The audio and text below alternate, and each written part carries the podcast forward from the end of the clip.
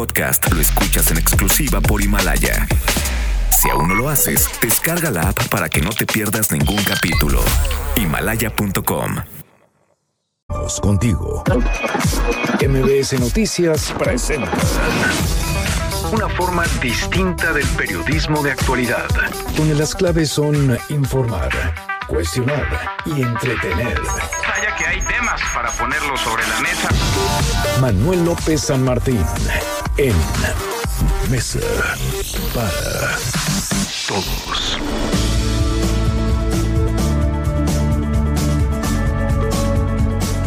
Jueves, jueves 9 de enero, ya casi es viernes, la hora en punto movida, muy movida esta tarde, mucha información. Soy Manuel López San Martín, acaban de estar como todos los días, como todas las tardes, todas las voces, todas en esta mesa para todos.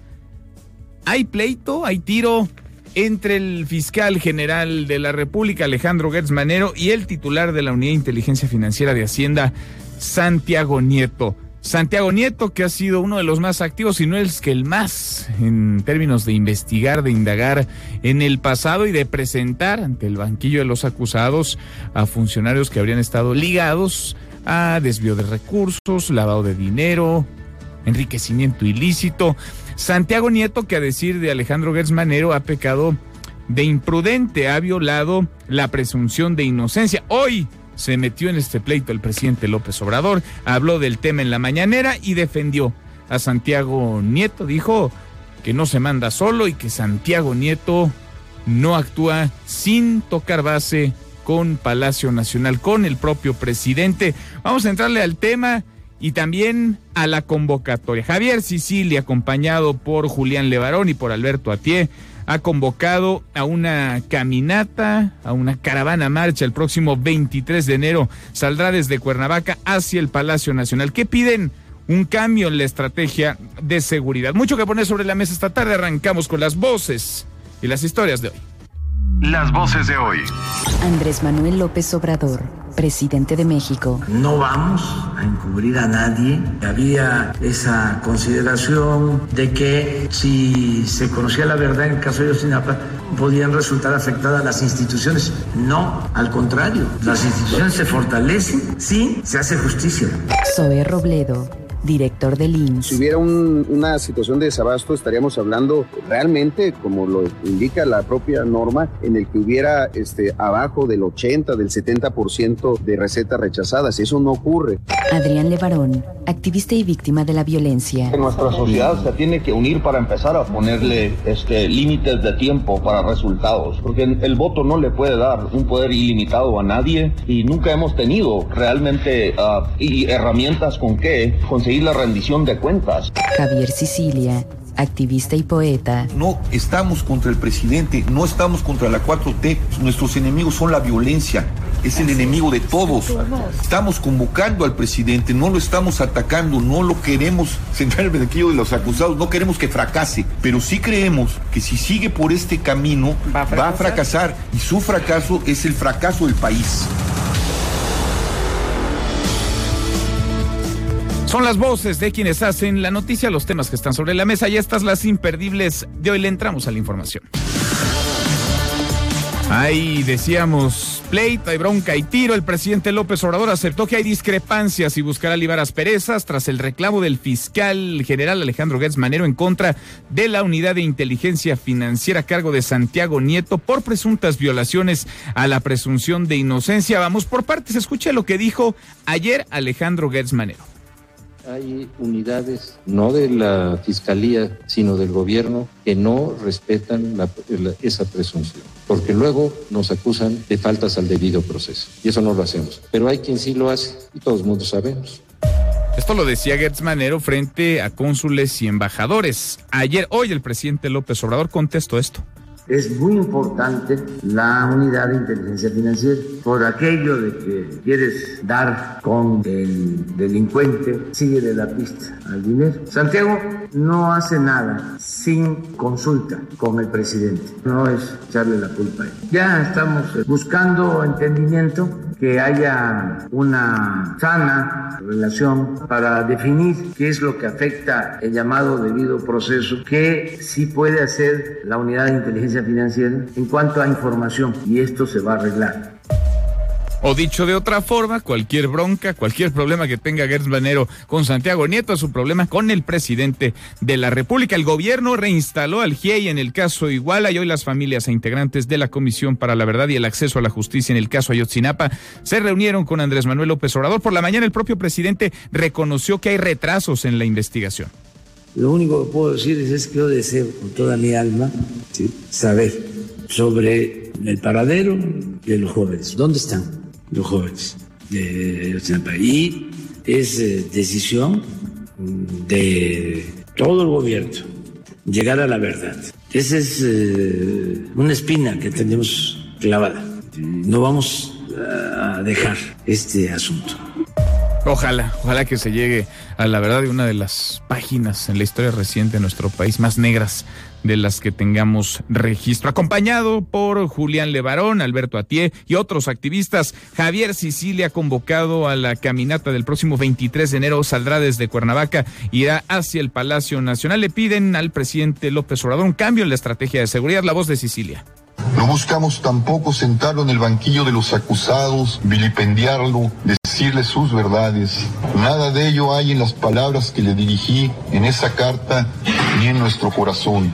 Se trata, por el contrario, de llamarlo a retomar la agenda sobre verdad, justicia y paz el Hospital General, en otro tema, congeló el aumento de cuotas de recuperación y prometió devolver el dinero que la gente pagó más de tres, el arranque del Instituto de Salud para el Bienestar, algunos días de que comenzara el arranque de este nuevo instituto que sustituyó al Seguro Popular. El incremento, según denuncias ciudadanas, fue de 70 a 500 pesos en los primeros días de enero. A propósito de temas de salud, el director general del IMSO, e. Robledo, asegura que en el instituto no hay desabasto de medicamentos. No, en términos generales no lo hay. No digo, insisto, en que no pueda haber este, recetas rechazadas. De repente, claro que sí las hay. Una institución que otorga 200 millones de recetas, pues siempre tiene algunos grados ahí de porcentajes, pero en el que el 1%, pues son miles de recetas. Entonces, si hubiera una situación de desabasto, estaríamos hablando realmente, como lo indica la propia norma, en el que hubiera este, abajo del 80, del 70% de recetas rechazadas. Eso no ocurre. El rector de la UNAM, Enrique Graue, manifestó su desacuerdo por la toma de instalaciones de las prepas 7 y 9, así como la Facultad de Filosofía y Letras, que cumplen dos meses, dos ya en paro por denuncias de violencia sexual. La voz de Graue. La violencia contra ellas es inadmisible y no debe tener cabida en la UNAM. Pero no puedo estar de acuerdo con el cierre de los planteles que afecta directamente a las comunidades y que provoca entre nuestros profesores, estudiantes y sus familias indignación y malestar entre quienes sí desean regresar a clases. Miles de alumnas y alumnos se han visto afectados por esta ya muy larga suspensión de actividades. En el caso de la Facultad de Filosofía y Letras, la situación amenaza ya con la inminente pérdida del semestre.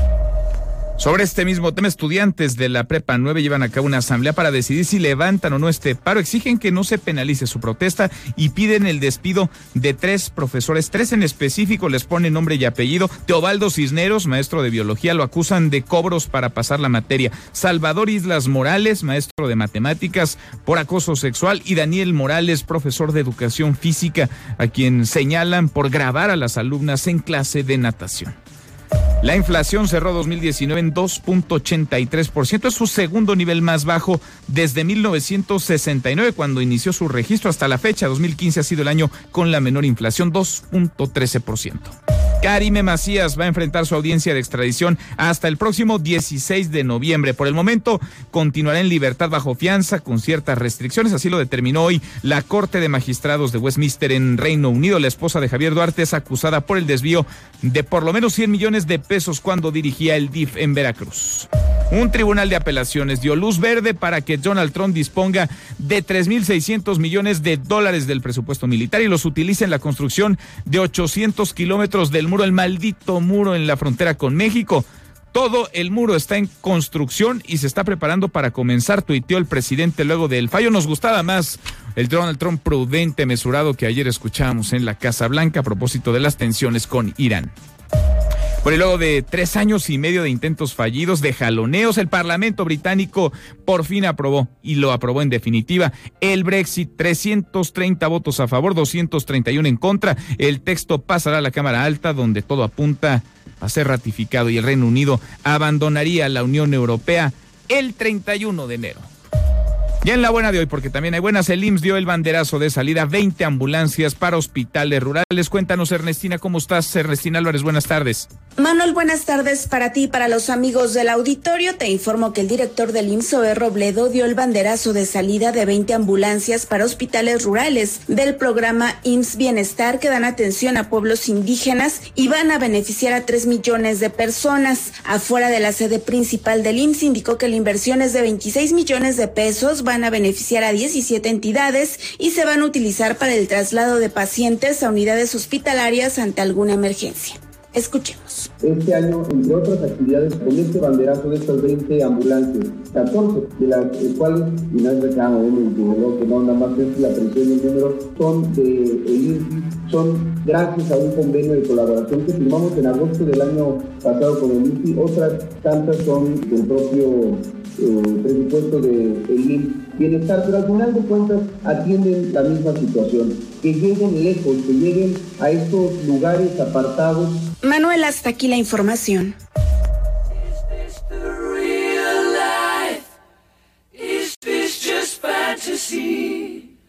Caught in a landslide, no escape from reality. Open your eyes. Look up to the skies and see. I'm just a poor boy. I need those José Luis Guzmán, Miyagi, primer acto, primera aparición en esta mesa para todos. Todos sabemos, Miyagi, ¿qué estamos escuchando? ¿Cómo te va? Muy bien, Manuel, ¿a ti? Bien, a todo dar. Estamos escuchando, esta canción está súper escuchada, se llama Bohemian Rhapsody, aparece en el disco Another the Opera de Queen y hoy precisamente, el 9 de enero, pero del año 1976, estaba en el primer lugar de las listas. Pues sí. Todo esto viene a colación porque también los sobrevivientes, los vividores, digo, los que viven del nombre de Queen. que, no son, pocos, ¿no? Que nada más son particularmente dos, Brian May y Roger Taylor, el, baterista y el guitarrista. Oye, no tienen méritos, ¿no? O sea, eran parte de la banda. Acaban de anunciar que Queen está listo para un concierto de beneficencia el próximo 16 de febrero para los animales de Australia, que ya suman más de mil millones los muertos. Ha desaparecido la población, la mitad de la población de koalas de todo el mundo ha desaparecido y estaba en Australia. Los canguros, los wombats y las cacatúas son los principales animales que han muerto en esta crisis. Que no tiene comparación en la historia de la humanidad, por decirlo así. Que arrancó con la sequía el año pasado, septiembre de 2019, que se ha ido agravando y que las imágenes que se han difundido y viralizado de animales huyendo, tratando de salvar la vida, son allá. Son desgarradoras. Conmovedoras, sí. Así es. Sin duda. Entonces, se está programando ya un concierto el próximo 16 de febrero. Ah, tienen varios, varios repuestos. De hecho, estaban con un tal este que se peleaba Paul Rogers. Hizo algo con ellos que no era tan bueno pero quien, por ejemplo, sí podía haber suplido muy bien a Mercury era George Michael, pero George Michael evidentemente... ¿Y pueden usar el nombre de Queen? El nombre de Queen sí les pertenece a ellos con derecho, sí. Porque los tenían los cuatro. El, mismo John Deacon, el bajista, que ya no aparece en ningún lado porque dice que sin Mercury no tiene sentido Queen, pues eh, pero que los apoyen todo lo que hagan, este, ha dado su autorización para que se use su nombre y sus canciones. Pero él no le entra. Él no le Él no. Porque sin Mercury pues no hay Queen. Pues Entonces los otros dos son los que han estado haciendo conciertos, presentaciones, han lucrado, digo, han sacado mucho con lo de la película. Bueno, bueno, estuvieron hasta en la entrega de los premios Oscar. digo Estuvieron no solamente como audiencia, como público, se presentaron, en la ceremonia. Entonces, pues bueno, todo esto es porque hoy Rhapsody de Bohemia, la canción que está usted escuchando, una de las más descargadas de todos los tiempos, ocupaba por primera vez el primer lugar en las listas británicas y estadounidenses, y también porque hoy Brian May y Roger Taylor anunciaron que el 16 de febrero Queen podría estar tocando en beneficio de las víctimas de Australia. Curiosamente, solo hay 27 humanos muertos, pero hay más de mil millones de animales carbonizados, literalmente. Durísimo, porque además el impacto está llegando ya a, A otros continentes, a Así es. Sudamérica. Oye, nada más antes de dejarte ir, Miyagi, eh, Bohemian Rhapsody es una canción que rompió, ¿no? Rompió lo que se transmitía en la radio musicalmente hablando hasta ese momento. Hasta ese momento, sí, fíjate que el el único antecedente es Hey You de los Beatles, que duraba 7 minutos 16 segundos. La segunda canción más larga que ha ocupado el número uno y que se radiaba es esta, que dura también casi 8 minutos. Que fue un reto para, para las radiodifusoras de aquel momento. Ahora, bueno, ya no tiene ninguna, ninguna complicación. Y que además también presentó un reto en materia vocal, en materia de arreglos. Bueno, en muchos aspectos esta canción sí es revolucionaria y permanece como tal. ¿Tú viste la película? Sí, no me gustó. ¿No te gustó? No.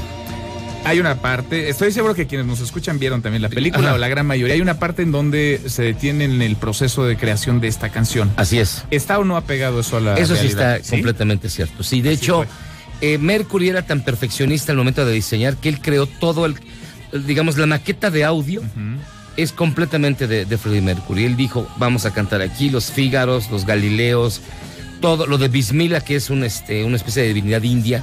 Eh, acuérdate que él era, era de Zanzíbar. Entonces, todo eso se le ocurrió a Mercury y lo fue grabando. O sea, él ya tenía el Bohemian Rhapsody en la cabeza mientras le iban grabando. O sea, eso sí está bastante apegado a la sí. realidad. sí, Eso sí te gustó, la única parte que te gustó. Y sí, es más, Que gra- difícil. grababan, y, y grababan tanto sobre la cinta de tres cuartos que estaba transparente. Se acababan con el óxido de Ya la de lo cinta, de gastada. tanto que la iban grabando y Sí. sobregrabando y sobregrabando. E- eran procesos de producción bien interesantes. Interesante. Oye, ojalá que se dé este concierto, que se sumen otros y que se voltee la mirada más a lo que está pasando allá, ¿no? En Australia sí. Pues sí, urge.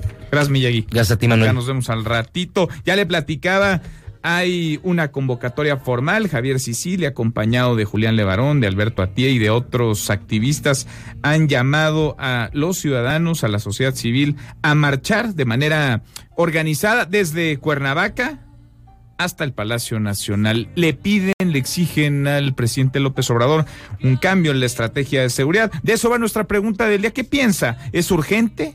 Nada se resuelve con una movilización de estas características. ¿El gobierno está obligado a escuchar o hay detrás una intención política? Opine con el hashtag Mesa para Todos. Abiertas ya nuestras vías de comunicación. El WhatsApp 5524-99125. Viene el teléfono en cabina 5166 1025 escuchando la música de Queen. Vamos a ir un corte, una pausa y volvemos. Hay más en esta mesa, la mesa para todos.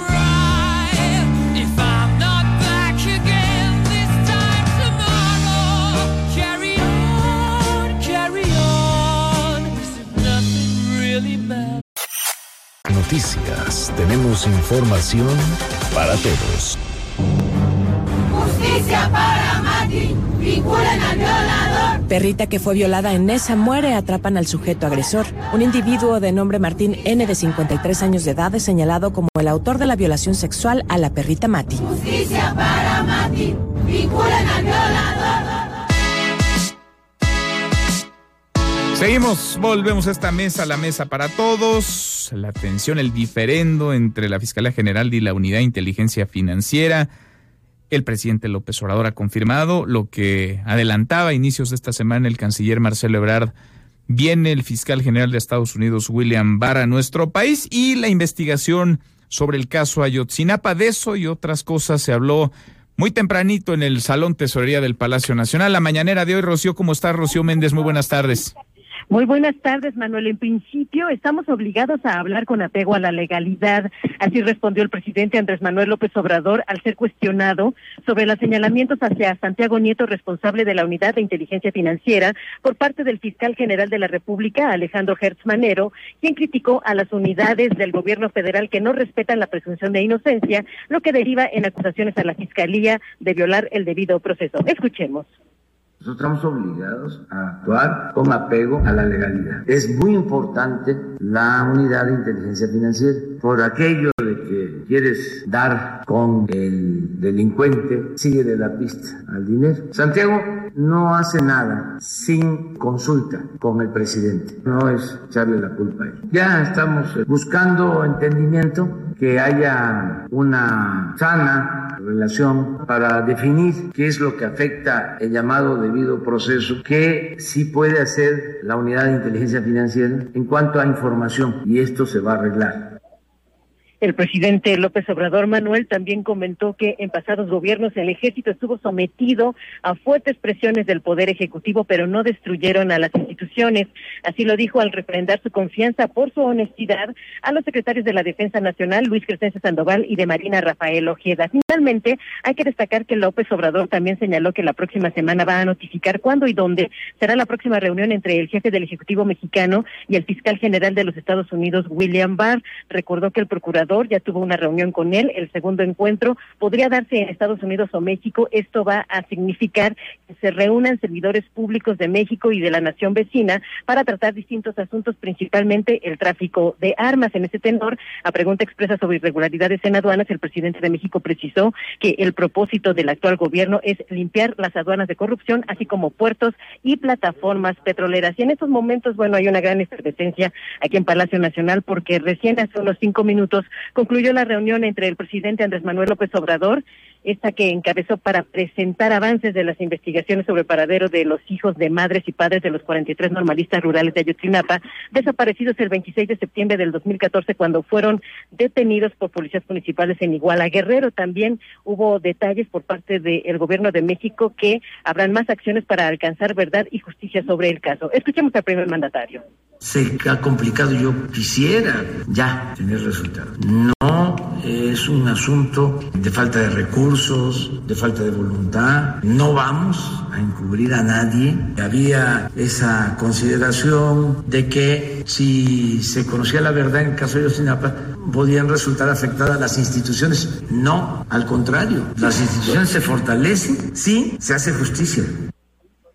A lo largo de los próximos minutos, los padres darán su versión de lo que sucedió en esta reunión de casi dos horas, Manuel. No han, salido, no, han salido del Palacio Nacional. No han salido ellos del Palacio Nacional, siguen aquí. Suponemos que siguen analizando varias de las propuestas de presentadas por el Gobierno de México. Tan pronto salgan y den una declaración, estamos contigo, Manuel. Estamos pendientes y volvemos contigo en un ratito. Gracias, muchas gracias, Rocío. Hasta pronto. Y claro que platicaremos con los representantes de los padres de los 43 en unos minutos más. Ya le decía, había trascendido desde el año pasado, lo platicábamos incluso con él, con el propio Javier Sicilia. Hoy se anuncia de manera formal la marcha Caravana por la Paz y la Justicia. Será el próximo 23 de enero, partirá de la ciudad de Cuernavaca, Morelos con dirección al Palacio Nacional. Yo le, yo le agradezco mucho estos minutos al poeta, al activista Javier Sicilia. Gracias, Javier, ¿cómo estás? Buenas tardes, Manuel. Buenas tardes, el auditorio. Gracias por platicar con nosotros. ¿Cuál es la intención? Te veíamos eh, acompañado de Julián Levarón, de Alberto Atié, de otros activistas. ¿Cuál es la intención? ¿Por qué en este momento una marcha, una caravana por la paz y la justicia? Pues porque teníamos 40 mil muertos del año pasado, eh, 5 mil desaparecidos nada más de ese año, que sumados a toda la tragedia que el presidente ha dicho heredó y sí heredó desde el gobierno de Felipe Calderón, pasando por el de Enrique Peña Nieto, pues tenemos una cifra de 300 mil asesinados, tenemos una cifra que todavía falta este, eh, aumentar porque no, no está, muchas procuradurías no han mandado su información de 66 mil, según los datos de la CEGO. Pues por eso, la estrategia que ha implementado el presidente, que con esos eslogan de ahora si no balazos, los abrazos nos han llevado a la misma horror que los, que los balazos. Nosotros estamos proponiendo una agenda que además fue pactada con el presidente el 14 de septiembre de 2018, aquí mismo donde se dio la conferencia en el Centro Cultural Universitario Tlatelolco, eh, que necesita tener como base la verdad y la justicia, pero con mecanismos extraordinarios. El Estado está tan cooptado y tan este, copado por el crimen organizado que no es capaz de iluminar esa verdad que necesita este país para detener el horror y la justicia que necesita también para detenerlo. ¿Ha fracasado hasta ahora la estrategia de, de seguridad, es decir, de estos datos, de estos números, Javier? Pues si, si 40 mil muertos y 5 mil desaparecidos del 2018 no es un dato de fracaso, pues no sé qué podría serlo. Cuando nosotros salimos y, y, Felipe Calderón inició esta tragedia, este horror, esta emergencia, en 2011 llevaba cuatro años en la presidencia, Calderón empezaba. Había 40 mil asesinados y 3 mil desaparecidos. Y ahí de 2011 a 2019, pues el aumento fue aritmético. Y una parte de ese aumento aritmético, pues está en el último año, del, en el último año que pasamos, 2018, que ya pertenece a la administración del presidente López Obrador. El martes decía Alfonso Durazo, el secretario de Seguridad y Protección Ciudadana, frente a embajadores y cónsules de nuestro país que están reunidos en México, que ya tocamos fondo en términos de la violencia y la inseguridad. ¿Así lo ves o esto se ha ido agravando y seguimos de mal en peor? Pues yo creo que se ha ido agravando. Es un, simplemente un decir, la realidad está contradiciendo los, lo que nos dice el secretario Durazo, ¿no? Y no se trata de fondo, estamos hablando de infierno, y el infierno puede ser tan hondo y tan ancho como lo permitamos. Por eso estamos apelando a esta política profunda, una política de Estado profunda y como prioridad de la nación, y que el presidente llame a sumarnos todos, este, universidades, sindicatos, iglesias, ciudadanos, a esa agenda que debe ser la prioridad de la nación, porque sin, sin paz, sin verdad, sin justicia, pues simplemente no va a haber transformación.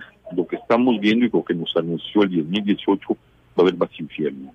¿Estarían pensando ustedes, buscando, Javier Sicilia, ser recibidos por el presidente el 23 de enero? Pues sí, esperamos eso, pero esperamos también que la nación se una en esta demanda, en esta propuesta, porque es un tema no solo del presidente, es un tema, es llamado también a los gobernadores, a los presidentes municipales, a la sociedad entera, es un tema de toda la nación es un tema de la casta de todos que se llama México.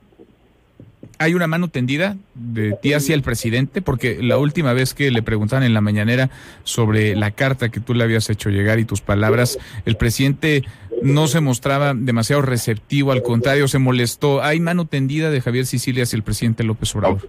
Absoluta, ¿no? Ya hay, después escribí una carta a los que no entendieron, hoy mi, mensaje, mi discurso fue en esa, en esta línea eh, pues la mano está tendida. Es decir, yo probablemente no le soy simpático como persona, pues a lo mejor no le es simpática al presidente y a muchos otros.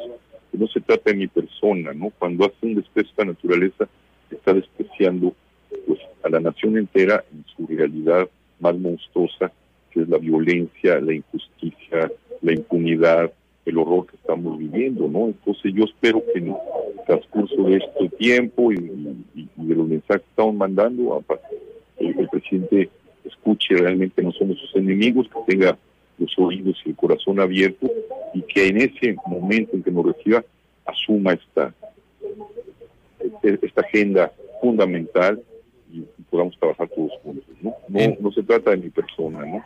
Mi persona no me importa, es lo que no nos importa importa la agenda y el, dolor del país. En el camino y el 23, claro, y después vamos platicando. Javier, como siempre, te agradezco estos minutos. Al contrario. Gracias. Un gran abrazo, un gran abrazo auditorio.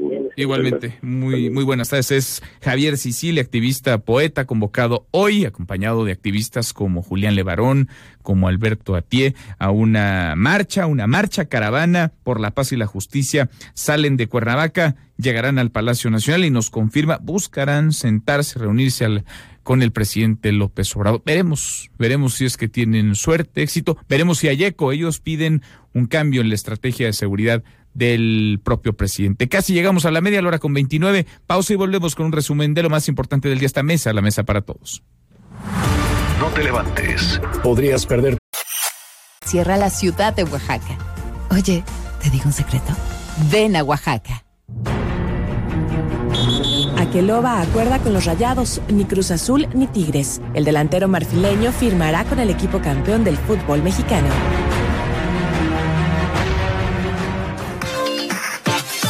Seguimos, volvemos a esta mesa, la mesa para todos y pensábamos que la tensión en Medio Oriente había disminuido luego de las palabras ayer mesuradas, prudentes de Donald Trump tras el ataque de Irán a bases militares de Estados Unidos en Irak. Bueno, pues parece que la película podría cambiar. Estados Unidos y la Gran Bretaña sospechan que un misil iraní derribó el avión, un avión que se desplomó cerca de el aeropuerto de Teherán, la capital de Irán, con 176 personas. Un misil iraní podría haber estado detrás de esta caída. Justo ahora, el primer ministro de Canadá, Justin Trudeau, ofrece una conferencia. Dice Trudeau que tienen evidencia de que Irán habría tirado este avión, un avión de Ucrania por accidente. Escuchamos las palabras de Trudeau obtenido los datos de lo que sucedió. Primer ministro, ¿puede detallar la información que tiene que indica que esto fue un ataque de misil tierra-aire? Y los canadienses... Bueno, pues mientras... Bueno, son las palabras de Justin Trudeau. Él asegura que nada está confirmado, pero que quiere una investigación completa y creíble, que sospechan que tendrían evidencia de que Irán habría tirado, derribado el avión de Ucrania por accidente, que pudo haberse tratado de un misil aire-tierra pero que no entrará, por ahora, no entrará en detalles. Los numeritos del día. Citlali Sáenz, qué gusto saludarte, Citlali, ¿cómo estás? Hola Manuel, buenas tardes a ti, buenas tardes también a nuestros amigos del auditorio. Están ganando los índices en los Estados Unidos, el Dow Jones Industrial avanza 0.67% en este momento de la jornada, el S&P eh, de la Bolsa Mexicana de Valores es el que pierde, pero bueno, se esperaría que estuvieran mucho más nerviosos los mercados, pero en este momento están ganando en Estados Unidos, en México pierde el S&P BMW 0.05%, se ubica en 44.445.01 unidades. Y en el mercado cambiario también hay estabilidad en el peso mexicano, el dólar se compra en 18 pesos con 30 centavos, se vende en 19 pesos con 15, el euro se compra en 20 pesos con 90 y se vende en 20 pesos con 93 centavos. Manuel, mi reporte al auditorio. Gracias, muchas gracias, Itlali, muy buenas tardes. Buenas tardes. Economía y finanzas con Eduardo Torreblanca. Lalo, qué gusto saludarte, ¿cómo estás? Manuel, me da muchísimo gusto saludarte y poder saludar a tu auditorio. Pues eh, entre varias malas hay una buena diría yo, muy buena. Además, la inflación cerró 2019 en un nivel bajo, muy bajo, menos de 3%, Lalo. Sí, 2.8% y la inflación al productor el año pasado fue de 1%. Son buenos datos, Manuel, sobre todo porque resulta que es la segunda más baja en fechas recientes. En el 2017, vale la pena recordarlo, tuvimos una inflación de 6.77%, la más alta en 17 años. Es decir, tardamos tres años en poder regresar a una a una inflación de país desarrollado. Eh, tardamos 1095 días para volver a ingresar a un rango de 3 más menos un punto porcentual. Recordemos aquel gasolinazo en donde la magna, la gasolina magna eh, se tuvo que incrementar a 14.2%, la Premium en 20.1% y el diésel en 16.5%. Y tardamos tres años, es decir, es un activo importante tener una inflación baja. ¿Qué controló el año pasado la inflación? Me parece que hay dos elementos muy eh, destacados, a pesar de que hay factores externos e internos que pusieron eh, los factores de riesgo a la alza, según afirmaban los miembros del Banco de México. Dos elementos. Uno, política de precios combustibles, de los precios de los combustibles bien administrados por parte del gobierno federal, cediendo en algunas ocasiones sacrificios fiscales en el IEP. Ahí eh, tuvo esa, esa banda de compensación cuando el petróleo y por ende la gasolina estaban caras. Y el segundo elemento, Manuel, una economía estancada. Cuando tienes una economía en cero, o quizás en menos 0.2%, ya lo sabremos más adelante, es difícil que alguien se incentive a elevar los precios porque sabe que ahora lo, difícil es vender, también lo más difícil es eh, cobrar, pero nadie se atreve a elevar los precios y por esa razón me, me, imagino que por esos dos elementos fundamentalmente la inflación ya estuvo en rango y representa una inflación realmente baja para nuestra economía que da margen de acción para poder tratar de reactivar la, economía sin tener que enfrentar riesgos o presiones inflacionarias. Sin duda, buena noticia esta que llega del 2019, pero para empezar 2020. ¿Lalo tenemos postre? Por supuesto, la inflación en los pasados 50 años, la inflación más alta que haya vivido el país, 1987 con una inflación de 159.17% y la más baja en el año 2015 con una inflación de 2.13%. Ahí está el contraste, la más alta, la más baja. Gracias, Lalo. Gracias a ti, Manuel. Gusto saludarte. Igualmente, como siempre. Muy buenas tardes. Es Eduardo Torreblanca. Con él cerramos esta primera hora saludando a nuestros amigos de Torreón, Coahuila. Ya nos escuchan a través de Q en el 91.1 de FM. Pausa. Volvemos con la segunda de esta mesa, la mesa para todos. Información para el nuevo milenio. Vales de la Ciudad de México. En Soriana, ahorro a mi gusto. Aplican restricciones. XHMBS 102.5. En frecuencia modulada. Transmitiendo 24 horas al día con 180.000 watts de potencia. Estudios y oficinas en Mariano Escobedo, 532, Ciudad de México. MBS 102.5 FM. Estamos contigo. Hey, there's the award-winning scholar. Muere Bob Henry, guionista de El Graduado. Su trabajo más destacado fue en esa película de Mike Nichols, pues además de tener una aparición espontánea en la cinta, desarrolló el guion de la misma. Yes,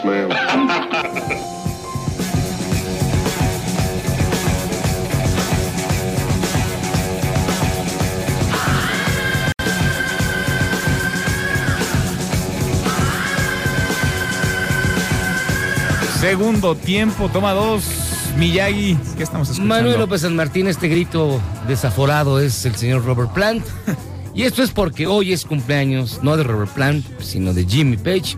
Y está convertido en trending topic precisamente por el cumpleaños de este que es considerado el tercer guitarrista más importante en la historia. Hoy es su cumpleaños. Hoy es su cumpleaños. Tercer guitarrista más importante. Sí, primero están Jimi Hendrix. Después estaría el guitarrista de los Allman Brothers Band, que es Dwayne Allman, que se mató en un accidente de moto. Y después seguiría el señor este, Page, que en su descargo puedo decir que hay gente que lo odia y gente que lo ama. Y hay gente que dice que realmente es un gran plagiario, casi casi como el hijo del ojos. Pero este. Porque tiene más. Led Zeppelin tiene más demandas de plagio que Shakira. Con esto digo todo. Ya hemos platicado en otras ocasiones. Así es. Pero parece ser una constante. Yo no sé si es plagio o un poco se inspiran o, a base o de estar escuchando algo, pues repites sin querer realmente copiar o robarte la idea de nadie. Es decir, te haces de esos estilos, de esos sonidos y los replicas. Sí, O desafortunadamente. bueno, sí puede haber malicia también, ¿no? O sea, pero me haría. Ahí sí no se sabe. Se me haría muy ilógico y hasta tonto que te robes una canción o partes de una canción que es tan conocida, saben que te van a cachar, vaya, te van a escuchar esa canción. También tarde o temprano te van a ¿no? caer en la Pues mano. sí. Pues sí, es como ser infiel. Pues sí. ¿No? ¿Para qué lo haces si te van a caer algún día? Lo dices por experiencia. Digo por experiencia. Fue un ejemplo que se me ocurrió así como silvestre. Ah, muy bien. Cumpleaños de Jimmy Page, guitarrista de Led Zeppelin. ¿Y sabemos cuántos años cumple o no? Nació en 1947. El señor Ah, no, tiene casi todos. Ya, No, ya, ya ya ni está. contar, ¿no? No, ya tú los Hace ves. mucho, sí. nació No, hace tú- mucho. Tú, los ves y ya este Robert Plant sí parece mi tía la loca. O sea, ya está muy viejito. Que te oiga tu tía, que te escuche. Miyagi, aquí nos escuchamos un ratito Aquí más. seguimos. Gracias, muchas gracias. Y gracias a usted que nos acompaña. Estamos arrancando esta segunda de la mesa para todos. Soy Manuel López San Martín. Revisamos las redes, cómo se mueven las cosas en Twitter de las redes. Esta mesa, la mesa para todos. Caemos en las redes. Se está moviendo el hashtag Gertz Manero y también Santiago Nieto. Y es que hay tiro, hay bronca, hay un pleito entre el fiscal general Gertz Manero y el titular de la Unidad de Inteligencia Financiera, Santiago Nieto. Si bien Nieto no le ha contestado, Gertz Manero pues se dejó ir contra la Unidad de Inteligencia de Hacienda ayer en la reunión que sostuvo con embajadores y cónsules de nuestro país que se encuentran reunidos en México. Esto es lo que decía Alejandro Gertz Manero y ahora le platico quién contestó y cómo le contestó. Hay unidades, no de la Fiscalía, sino del gobierno, que no respetan la- la- esa presunción, porque luego nos acusan de faltas al debido proceso, y eso no lo hacemos. Pero hay quien sí lo hace, y todos mundo sabemos. Todo el mundo sabemos, dice Gertz Manero. Bueno, pues el presidente se puso el saco y defendió a Santiago Nieto así hoy en la mañanera. Es muy importante la unidad de inteligencia financiera por aquello de que quieres dar con el delincuente, sigue de la pista al dinero. Santiago no hace nada sin consulta con el presidente, no es echarle la culpa a él. Ya estamos buscando entendimiento, que haya una sana relación para definir qué es lo que afecta el llamado debido proceso, que sí puede hacer la unidad de financiera en cuanto a información y esto se va a arreglar. Pues al buen entendedor, pocas palabras. Si se meten con Santiago Nieto, se meten con el presidente López Obrador. Santiago Nieto, dice el propio López Obrador, no se manda solo, así que si hay alguna queja de Gers Manero, bien la puede dirigir al Palacio Nacional. Se mueve además el hashtag El Ojos. Ya platicamos de esta historia y de este caso tristísimo. Podrá haber múltiples interpretaciones, claro que somos una sociedad agraviada, enojada por la delincuencia y la violencia, pero es triste que un chavito de 14 años se dedique a secuestrar, más cuando ha formado parte desde su niñez, primera infancia, de una familia que está inmersa en el crimen organizado, una familia criminógena. Alexis N., hijo de Felipe de Jesús Pérez Elojos, fue detenido en la alcaldía Tláhuac cuando con ayuda de otros cuatro jóvenes mantenía privada de su libertad a una mujer en una camioneta. Y no se trata de justificar, ¿eh? hizo el delito, lo tendrá que pagar, recibirá seguramente una sanción, irá a una comunidad de tratamiento para adolescentes en conflicto con la ley, pero el asunto de fondo nos tendría que llevar a revisar qué es lo que como sociedad y los gobiernos han dejado de hacer con los jóvenes, con los chavos que están inmersos en un ambiente hostil, criminal, para no solamente etiquetarlos, sino para ayudarles a salir de ahí,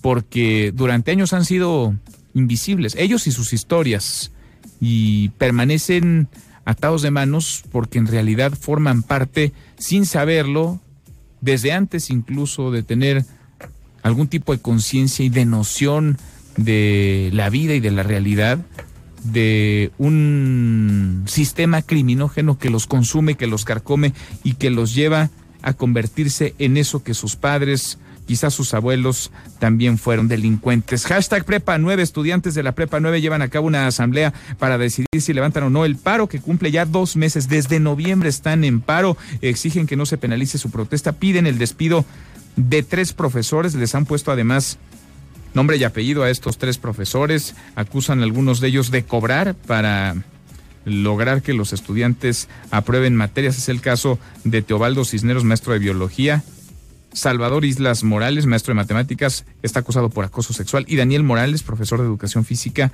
está señalado por grabar a las alumnas en clase de natación. Hoy el rector Enrique Graue se pronunció sobre lo que sucede en la Prepa 9, también en la 7 y en la Facultad de Filosofía y Letras de la UNAM, la voz de Graue.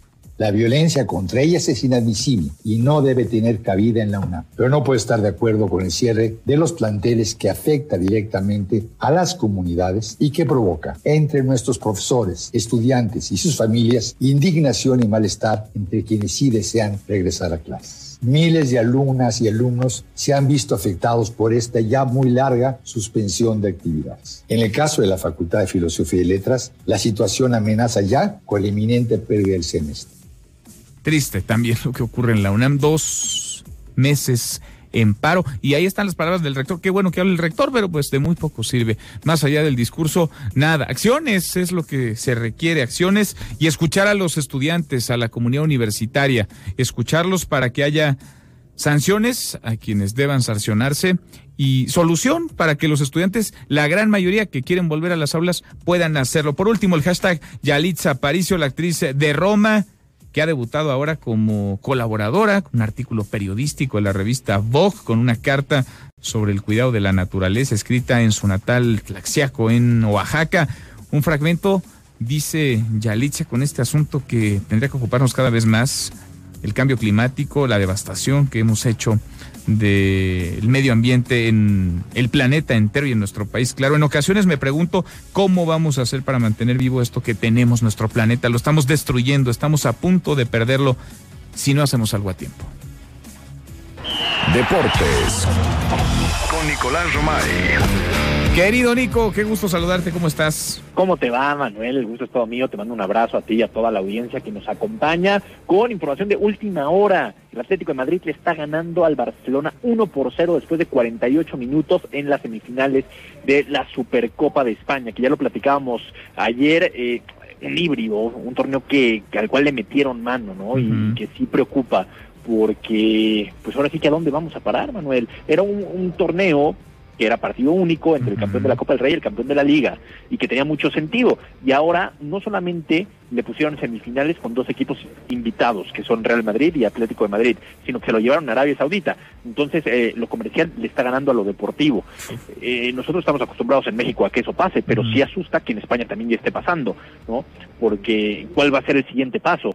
Que ya hay equipos que estén por decreto en la Champions League, por dar un ejemplo, o que ya hay equipos, selecciones que estén por decreto en un mundial, uh -huh. porque por lo que generan comercialmente, sí. es preocupante el tema, ¿eh? Pues sí, uno es, entiende que esto es negocio, ¿no? Pero también entiende Pero que parte dónde, del ¿no? negocio es que estén los mejores, que haya competencia, que sea atractivo, que jale las audiencias, no que haya dedazos ni imposiciones, Nico totalmente. Pero bueno, es lo que está pasando. El Real Madrid ya está en la final y está esperando al Barcelona o al Atlético de Madrid. 50 minutos. Vamos a ver cómo termina el partido. Y en otro orden de ideas, eh, Manuel, eh, triste lo que se vivió el día de ayer por el manejo de información con eh, Carlos Girón, eh, medallista olímpico mexicano en aquellos Juegos Olímpicos de, de, Moscú, un referente para los clavados en México, un referente para, eh, para el deporte en México, no solamente para la disciplina de, de de clavados y es muy triste por lo que sí representa que una institución como eh, el CONADE anuncie algo equivocado, ¿no? Porque lanzan un tuit y evidentemente, sí, sí, pues cuando increíble, CONADE dice increíble. que que fallece Carlos Girón, pues todos, de alguna manera, pues lo tenemos que retomar porque es una institución seria uh -huh. y, y, después ya tiene que salir la familia de Silvana Girón, la hija del de, eh, el exclavadista, quien dice, oye, no, eh, el pronóstico no es favorable, pero sigue con vida, ¿no? Y después el IMSS, quien también lo dice, al día de hoy seguimos sin, eh, sin información de que haya muerto.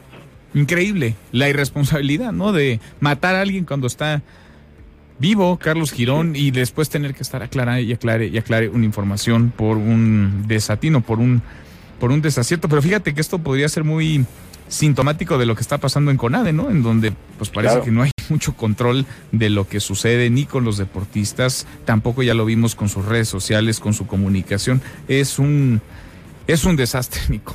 Es sí, un desastre. No hay ni pies ni cabeza y, y, pues preocupa mucho porque es una información muy delicada de la uh -huh. cual eh, pues todos somos parte. Nosotros como medios de comunicación, pues es increíble que ya no nos podamos ni fiar de CONADE, ¿no? Para para, para poder comunicar algo. Pero bueno, seguiremos pendientes en ese tema. Emanuel, mientras platicábamos, empató el Barcelona, ¿eh? Uno ah, por caray. uno ya, minuto 51, se están moviendo las cosas, empató el Barcelona uno a uno, así que pendientes de la Supercopa de, España. Eres, eres multitask, ¿eh? Pues estar en un lado y en otro al mismo tiempo. Así me traes, Manuel, pero bueno. Muy bien. ¿Cómo va la cuesta de enero, Nico? Eh, pues, se va a hacer, la verdad es que muy corta la cuesta de enero. ¿Cuántos días pasaron de la final del fútbol mexicano al inicio del torneo? Pues nada, ni 15, ¿no? 11 días. 11 días. Es increíble eh, el poco tiempo que pasamos en fútbol, lo agradecemos, uh -huh. ¿no? Pero también eh, es como lo que platicamos ahorita de la Supercopa, ¿a que, a hasta qué punto estamos dispuestos a sacrificar lo deportivo con tal sí. de, de, tener más fútbol, más y más y más y más, porque pues, ahora son 11 días, uh -huh. sí es verdad que Monterrey y América no juegan en la jornada 1, pero todo se consume ya muy rápido, entonces uh -huh. ya eh, parece que es venta al mayoreo, ¿no? En lugar de, de, decir, oye, pues sí, que tengan por lo menos 30 días de descanso, que haya una pretemporada, eh, que los equipos se puedan reforzar bien. Hoy Cruz Azul de nueva cuenta eh, no tiene ni delantero centro, ¿no? Entonces la, la, cosa se complica mucho en este, en este tema. Arranca mañana, ¿verdad? La Liga Arranca mañana la Liga MX, así que mañana si quieres empezamos para entrarle a fondo con lo que es el fútbol mexicano. Las Super Chivas debutan el sábado contra Juárez. ¿Super Chivas, así, de plano? No, ¿cómo quieres que les digamos? Tú no, sí, sí, traen un equipazo. Bueno, traen, traen, muy buenos jugadores. Vamos a ver si logran hacer un equipazo. Sí, que eso es lo más importante. ¿No? Coincido, coincido contigo, pero sí, mañana empieza con Morelia contra Toluca, Tijuana contra Santos, y ya después nos seguimos con Cruzul contra Atlas, Chivas contra Juárez, León contra Querétaro, Tigres contra Atlético de San Luis, Pumas contra Pachuca, y bueno, los que están pospuestos, que es Puebla contra América y Necaxa contra Monterrey. Mira, Necaxa también descansa la primera jornada. También, ni hablar, a guardarse. Nico, en un ratito los escuchamos. A las 3 nos esperamos en Marca Claro por MBS Radio, con Berto Lati, con Bernardo de la Garza, aquí estaremos. Ya regresaron todos, ahora sí de vacaciones, ¿verdad? Nunca nos fuimos. Ah, nunca. Muy bien. Qué bien, como me da gusto. Abrazo. Te mando un abrazo. Qué va. Noticias. Tenemos información para todos. Tiene este dispositivo que comprende tanto la vigilancia para seguridad como la... Concluye Operación Salvavidas Invierno 2019. La operación instrumentada por la CEMAR se desarrolló con el objetivo de proporcionar seguridad y vigilancia a los vacacionistas nacionales e internacionales.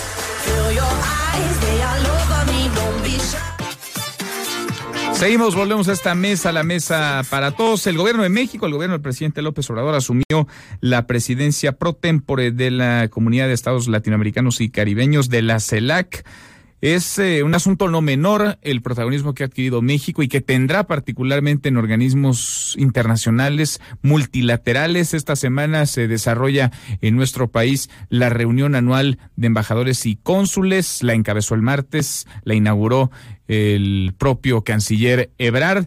Ahí han pasado los protagonistas del gobierno, el gabinete, pero es fundamental, lo platicábamos con el vocero de la Cancillería, Roberto Velasco, ese mismo día, es fundamental la estrategia que se está trazando desde Cancillería para que México sea protagonista no solamente en la región en la que ya nos encontramos y a la que hemos visto en demasía y que también nos ha dado muchos problemas, América del Norte, sino también mirar a otras latitudes, por supuesto Asia, Europa, pero América Latina, el Caribe, que han sido atendidas por el gobierno del presidente López Obrador, como no se veía hace muchos años o quizá como nunca se había visto. Yo le agradezco mucho al subsecretario para América Latina y el Caribe de la Cancillería, a Maximiliano Reyes, que platique con nosotros esta tarde. Subsecretario, Max, ¿cómo estás? Hola Manuel, ¿cómo estás? Muy buenas tardes. Muy agradecido contigo por la oportunidad de platicar con tu amable auditorio. Al contrario, gracias por contestarnos el teléfono. ¿Qué implica, qué significa para México asumir la presidencia pro tempore de la CELAC?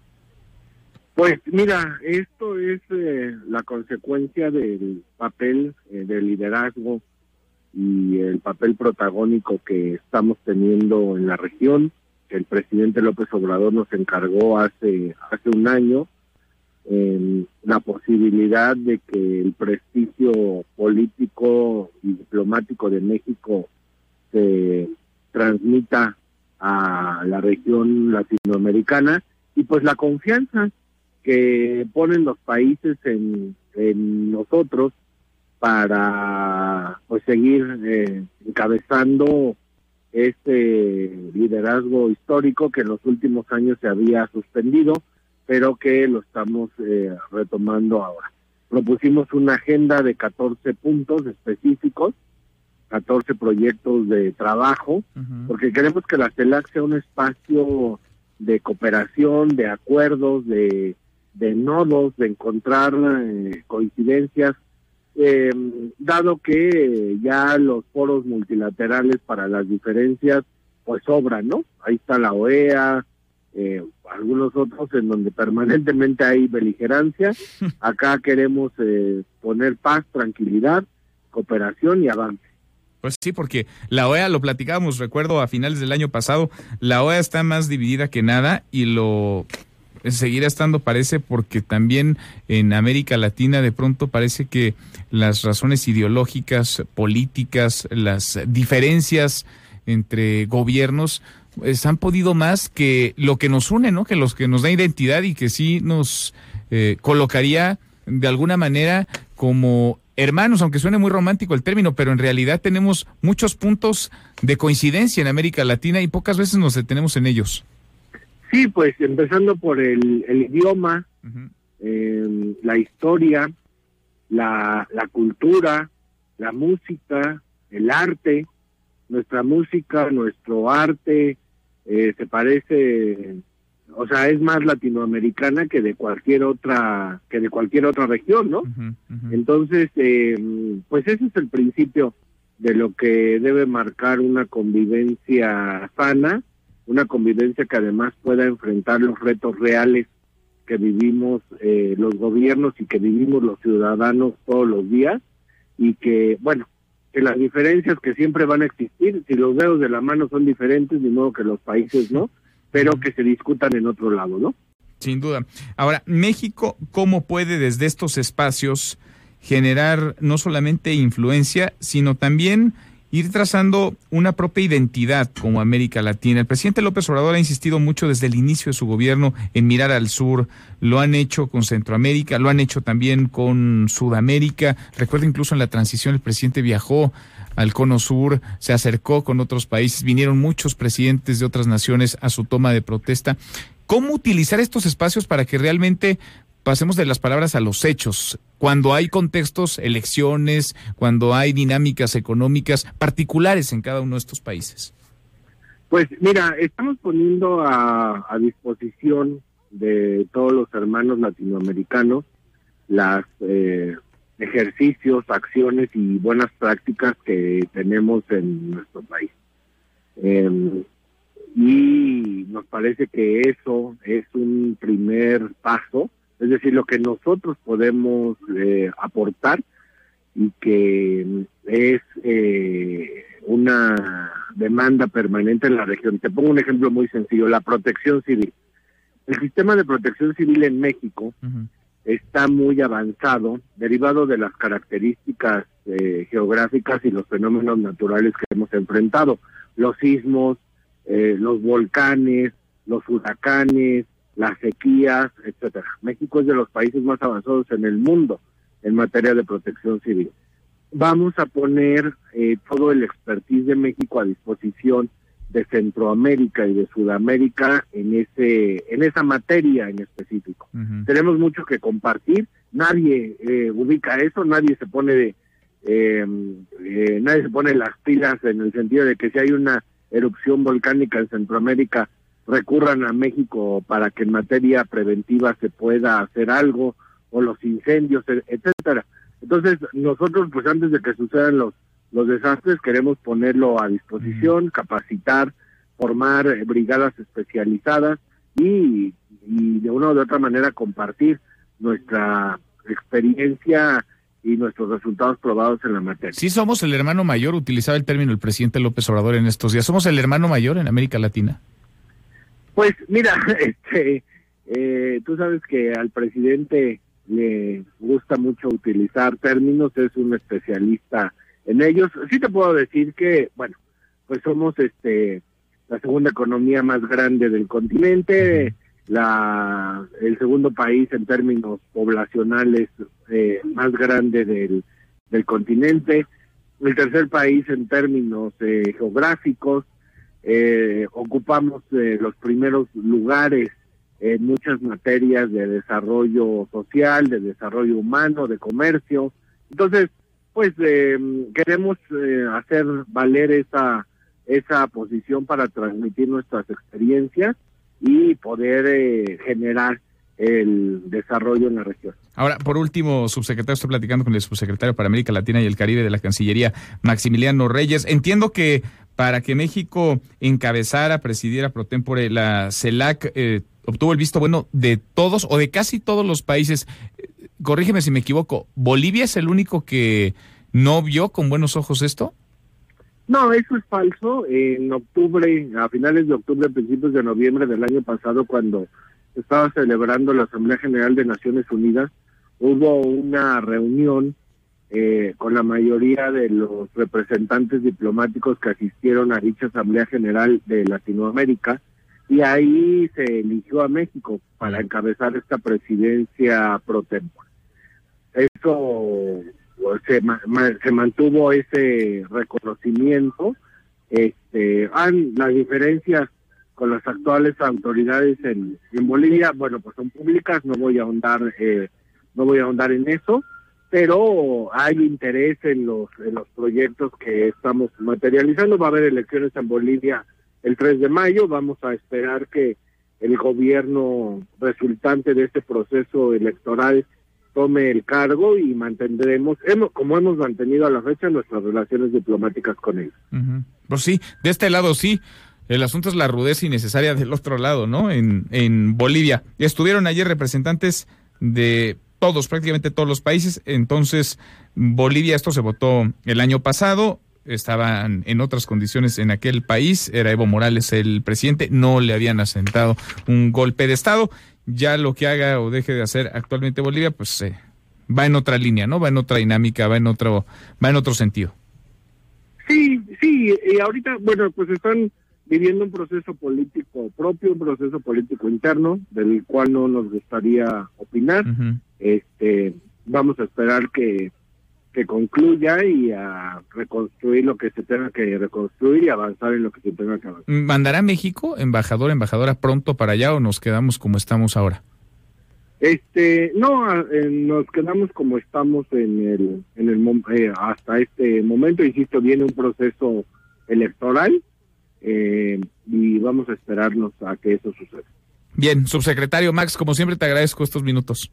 Gracias, Manuel. El agradecido soy yo. Muy buenas tardes. Gracias. Muy buenas tardes. El subsecretario para América Latina y el Caribe de la Cancillería, Maximiliano Reyes. Terminó la reunión entre el presidente López Obrador y padres, madres, representantes de la Comisión de la Verdad, el caso Ayotzinapa. Rocío Méndez, Rocío, ¿cómo estás? Buenas tardes, otra vez. Buena, muy buenas tardes, Manuel. Gracias por recibirnos con esta información. Sí, efectivamente, ya terminó. Fueron más de dos horas de reunión con el presidente Andrés Manuel López Obrador, que concluyó con el sonoro vivo. Se los llevaron vivos, los queremos de los familiares de los 43 normalistas rurales desaparecidos, quienes reconocieron que en los últimos tres meses observan algunos avances para dar con el paradero de sus hijos. Cabe destacar que son cinco años y tres meses, dijeron, desde que se los llevaron los policías municipales de Iguala Guerrero, pero ahora sí observan una voluntad del actual gobierno por redoblar esfuerzos en la investigación, ahora ya con la integración del grupo interdisciplinario de expertos independientes del sistema interamericano e incluso otros expertos como los forenses argentinos y los de Innsbruck, Austria, quienes coadyuvarán de manera cercana con la Fiscalía Especial del caso en México. Reconocieron los papás que ya se analizan restos hallados en fosas de municipios cercanos a Iguala. Esperan tener nuevos datos de identificación entre febrero y marzo. Así lo explicó Vidulfo Rosales, representante legal de las familias tiene que ver con las búsquedas realizadas, la telefonía celular, muchos avances, los hallazgos que están en proceso de identificación y que probablemente sean presentados por ahí del mes de febrero. Que los nuevos datos de investigación nos arrojan una ruta y una tesis distinta a la que se había establecido en el gobierno anterior. Lo que se tiene ahora es la construcción de un andamiaje jurídico institucional con la consolidación del fiscal especial para poder caminar de manera más rápida en el año 2020. Sí hay hallazgos que se encontraron en las 18 búsquedas que se realizaron. Están participando los forenses argentinos, algunos restos en el país, otros serán enviados a Innsbruck. Estamos desesperados, dijo por su parte Cristina Bautista, al señalar que sí hay avances lentos. Después de cuatro años, dijo ella, perdidos en la búsqueda bajo el pasado gobierno de Enrique Peña Nieto. Vamos a escucharla poco, pero sí hay avances. Vamos dando de escalón en escalón, ya que el gobierno anterior nos llevó cuatro años de mentiras y este pues este un año, pero sí hay avances. Manuel, en cuestión de un mes, los papás y también las madres de los muchachos desaparecidos de Ayotzinapa se reunirán de nueva cuenta aquí en Palacio Nacional con el presidente Andrés Manuel López Obrador. es la información al momento. En un mes de nueva cuenta. Gracias, Rocío. Hasta pronto. Hasta muy pronto, muy buenas tardes. Vamos a darle un giro a la información. Hemos seguido el caso de Género García Luna, su detención, el inicio de las audiencias que podrían derivar en un juicio. Ha trascendido que García Luna, y sí está confirmado, ha iniciado a través de sus abogados un diálogo con la Fiscalía norteamericana, la Fiscalía del Distrito Este de Brooklyn en Nueva York, para tratar de encontrar la posibilidad de un acuerdo de pactar, reclasificar algunos cargos, de buscar una pena que sea menor o de que si hay juicio, porque buscaría García Luna que no hubiera juicio, este no sea público, no sea transparente lo que ahí se diga y por tanto solamente las autoridades norteamericanas conozcan lo vertido ahí. Si es que García Luna abre la boca, si es que García Luna echa de cabeza a alguien, no lo sabríamos si es que el juicio fuera cerrado. Hay otros casos similares, el del exfiscal en Nayarit Edgar Beitia, por ejemplo, el de Osiel Cárdenas, ex líder del cártel del Golfo. Fueron procesos cerrados, se mantiene en secrecía lo que ahí se dijo y de igual manera en secreto está en dónde están pugnando sus sentencias, si es que las están pugnando en los Estados Unidos, porque se puede llegar a arreglos, acuerdos con la Fiscalía Norteamericana. En medio de todo esto hay muchísimo ruido. El presidente López Obrador ha señalado que el juicio de García Luna es más relevante aún que el caso Odebrecht para conocer la verdad sobre las redes de presunta complicidad entre autoridades en otros sexenios, en otros gobiernos y criminales. ¿Qué dice el PAN de todo esto? Le agradezco mucho al senador Damián Cepeda que platique con nosotros esta tarde. ¿Cómo estás, senador? ¿Cómo estás, Damián? Buenas tardes. Muy buenas tardes, con mucho gusto en saludarte como siempre a ti y a todos los que nos escuchan. Gracias, muchas gracias. El caso García Luna, hay quien quiere salpicar no solamente a Felipe Calderón y a su gobierno, sino también al PAN. ¿Tú cómo lo ves? Pues mira, a mí me parece primero un escándalo, lo tengo que decir así, eh, impactante, ¿no? La noticia cuando detienen al secretario de Seguridad Pública, yo creo que quererlo minimizar pues es un absurdo, o sea, sea del gobierno que sea, que un exsecretario de Seguridad Pública se ha señalado en Estados Unidos de estar coludido con el crimen organizado, pues se, se presenta una falla tremenda de ser cierto, digamos, a la seguridad nacional, ¿no? De nuestro país. Y yo creo que eso hay que decirlo así, pues no hay otra manera de decirlo. De ser cierto, pues representó un engaño no solo a las eh, instituciones mexicanas, sino a propio Estados Unidos, porque en su momento, pues era una persona, digamos, que tenía toda la confianza y colaboración con Estados Unidos. Pero eso está por probarse, pues, o sea, el que la hayan acusado no quiere decir que sea culpable, pero si lo es, lo tienen que condenar. O sea, yo así de claro, como lo dije ayer y lo repito siempre, aquí defensores de oficio no hay. Si alguien comete un delito, sea en el gobierno que sea, lo tiene que pagar, punto. Así de concreto. Y por cierto, hay otras personas señaladas también en ese proceso, ¿no? Que también pues tendrían en su caso que tener esa aclaración. Yo lo que digo es, a ver, el caso de él si es culpable que lo pague y si no, pues que sea declarado inocente. Punto. O sea, el, sí, el PAN pero, no pero es usted, ustedes no creen en su culpabilidad o en su responsabilidad, en su culpabilidad. Yo no tengo ningún elemento para afirmar ni una ni la otra, ni tuve relación con él, ni es panista, pues él, ¿no? Sí, o sea, sí, fue sí. secretario de un gobierno que sí fue emanado por el PAN, de una persona que lo encabezó, que ya no es militante del PAN, pero yo creo que pues, aquí no hay que lavarse las manos ni nada, y en lo personal ni lo conozco. Pero no alegará ni su inocencia ni su culpabilidad. Yo en lo personal no, y creo que el partido tampoco la postura ha sido clara.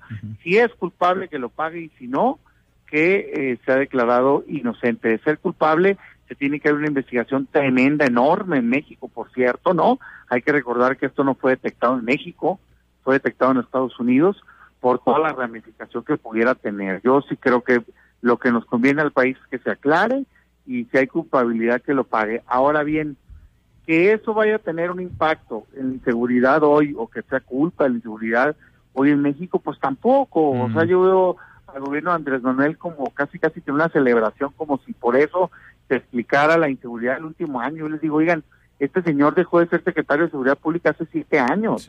Y cuando él era secretario de Seguridad Pública el último año, hubo 21 mil homicidios dolosos. Este año cerró con más de 30 mil. O sea, para ti son O sea, asuntos eh, que no pueden ir en el mismo carril. Una cosa, una cosa y otra es otra. Pues claro, yo quisiera escuchar del gobierno, primero lo mismo que estoy diciendo yo. Sí. Oye, él, Juan Pérez o el que sea, que se ha señalado y que se ha comprobado un vínculo, que lo pague con toda la fuerza de la ley. Pero ahorita lo que queremos es soluciones. Acabamos de pasar por el año más violento, Manuel, en, en, en México. O sea, hubo más homicidios, más extorsiones, más secuestro, más narcomenudeo, más violaciones, más feminicidios que el año 2019, que fue el más violento en la historia desde que se tiene registro de los delitos en México. Y no se ve un rumbo que esté girando, pues, la política de seguridad, porque la gran estrategia del gobierno de López Obrador fue la Guardia, y lo que hemos visto con la Guardia es que es más de lo mismo, o sea, está más militarizado que nunca el país. Hoy hay 62 mil elementos de las Fuerzas Armadas encargados de labores de seguridad. En el gobierno que tanto se ha criticado este, por ejemplo, era de 52 mil. O sea, hay más, pues, elementos. Y, Entonces, habrá, ¿qué y habrá haces lo más, ¿eh? Prometió eh, Alfonso Brazo 90 mil elementos para febrero y 150 mil para el próximo año. Sí, yo- ojalá y sean, pero civiles, no militares, porque si haces lo mismo, generas el mismo resultado. Está probado en el mundo que la intervención militar, aun cuando es necesaria en momentos de emergencia y por eso se les dio un permiso temporal, genera también, digamos, en ocasiones más violencia por la propia formación. Entonces, ¿qué quisiéramos ver? Un giro, enfocarnos a la, al, al cuerpo civil, eh, mucha inteligencia, que en lugar de traer la inteligencia, parecería en temas más políticos, mejor enfocarlos a desarticular las bandas criminales que tanto daño le hacen a este país. Y entonces sí, pues todos apoyar, porque todos queremos paz. Pues sí, urge, de hecho urge. Paz es la preocupación número uno de los mexicanos. Damián, como siempre, te agradezco, senador. Gracias. Muchas gracias. Te mando un saludo a ti y a todos los que nos la orden. Igualmente, muchas gracias. Muy buenas tardes. El senador Damián Cepeda. Regresamos al caso Ayotzinapa. Platicábamos con Rocío Méndez, mi compañera que cubre, que está ahí apostada en el Palacio Nacional. Nos decía, concluyó ya la reunión. Hubo un primer posicionamiento de los padres, madres, de los representantes de los 43 estudiantes desaparecidos. Y le agradezco mucho al vocero de los padres de normalistas desaparecidos de Ayotzinapa, Felipe de la Cruz, que platique con nosotros esta tarde. Gracias, Felipe. ¿Cómo te va? No, gracias a ustedes por el espacio. Gracias. ¿Cómo les fue en esta reunión con el presidente? Presidente López Obrador. No es la primera, sabemos que habrá en un mes otra. ¿Cómo fue el diálogo hoy con el presidente? Pues mira, quiero decirte que para nosotros el que nos recibe el presidente, pues es algo diferente a lo que vivíamos con el periodo de gobierno anterior.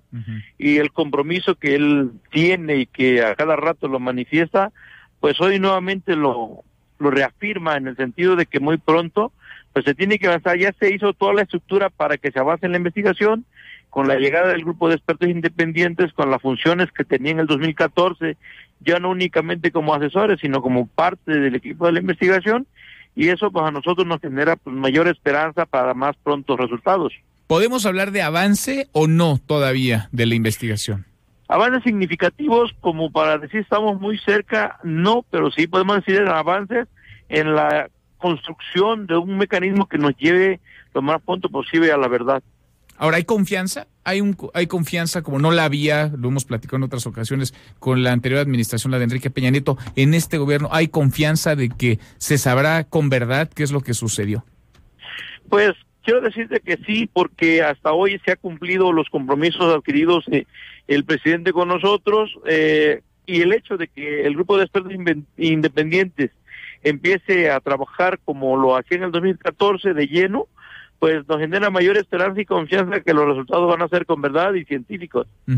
Eh, en otras ocasiones hemos conversado sobre las visitas que se han hecho a diferentes puntos, recorridos para tratar de localizar pruebas, pistas que acerquen a conocer el paradero de los 43 estudiantes desaparecidos de Ayotzinapa. ¿Hoy se habló de eso también o con el presidente no se toca ese asunto que corre por la pista de la Fiscalía General de la República?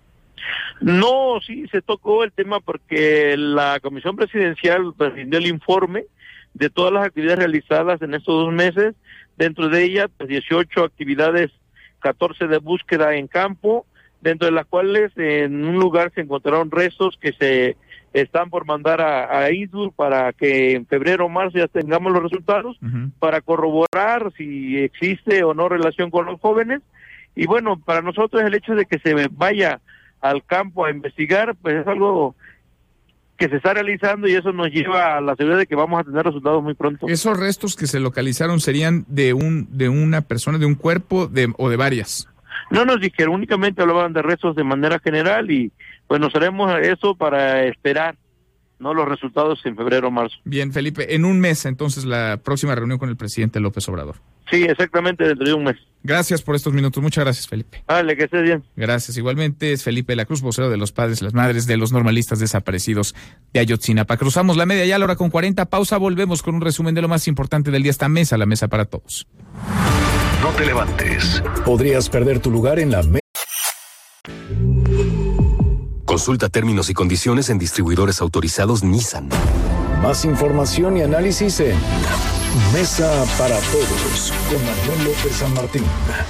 Seguimos, volvemos a esta mesa, la mesa para todos. Hemos platicado de la terrible situación tras los incendios que permanecen activos en Australia, incendios que comenzaron desde el año pasado, en septiembre de 2019, derivados de una intensa sequía, incendios que han consumido no solamente enormes cantidades de tierra, sino que han acabado con millones de animales y hay 27 personas que también han perdido la vida. Empieza, está por comenzar también ya la temporada de incendios forestales en nuestro país. Es un buen momento para hablar del tema y para ir preparándonos. David León, Coordinador Nacional de Protección Civil. David, gusto en saludarte. ¿Cómo estás?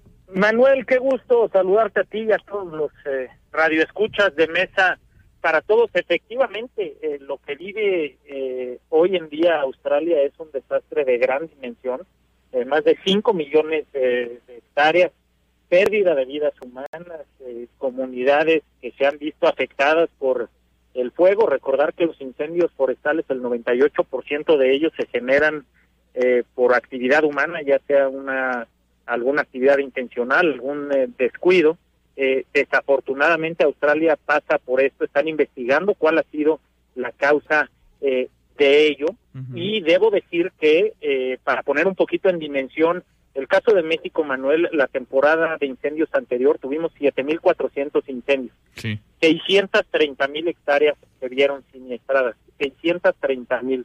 Lo que está sucediendo en Australia eh, es eh, ocho o nueve veces más grande que lo que nosotros vivimos en un año eh, completo, es decir, es de gran dimensión eh, y como has dicho, arranca la temporada de nuestro país que es de enero-septiembre. Nosotros hicimos eh, un, un trabajo de fortalecimiento el último trimestre del año para revisar qué había sucedido bien en la temporada de incendios, qué podía mejorar. Decirte que la temporada anterior, eh, pues los indicadores que nosotros eh, medimos, eh, como el tiempo de ubicación de un incendio, el tiempo de arribo al incendio, el tiempo de liquidación del incendio, se mantienen dentro de la gráfica, incluso también el número de incendios y las eh, hectáreas siniestradas. Y hemos comenzado esta esta temporada, bueno, pues fortaleciendo nuestros protocolos, fortaleciendo el trabajo de la Secretaría de Marina y de la Secretaría de la Defensa Nacional, que nos ayudan mucho y coadyuvan con CONAPOR, con la Comisión Nacional Forestal, a